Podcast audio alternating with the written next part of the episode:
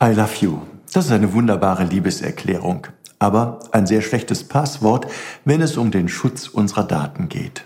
Schön, wenn unser Innenminister vor dem Hintergrund des aktuellen Datendiebstahls darauf aufmerksam macht. Als Bischof möchte ich aber daran erinnern, dass eine Liebeserklärung, wenn sie aus dem Herzen kommt, gar nicht oft genug abgegeben werden kann. Ob die junge Mutter ihrem Kind sagt, ich hab dich so lieb, oder der verliebte Teenager flüstert, ich liebe nur dich, oder das Rentnerpärchen sich versichert, dass es sich ewig lieben wird. Wir können uns diese wichtigen Liebesbotschaften gar nicht oft genug zusprechen. Kein Mensch kann ohne Liebe leben. Jeder von uns will anerkannt und geliebt werden.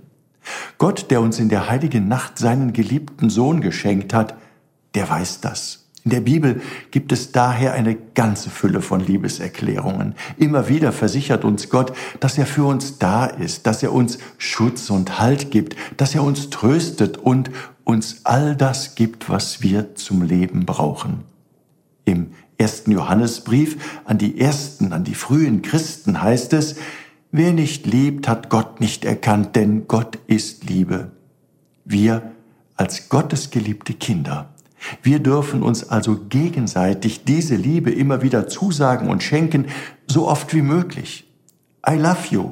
Das ist vielleicht kein gutes Passwort für den Datenschutz, aber es ist die beste Lebensversicherung.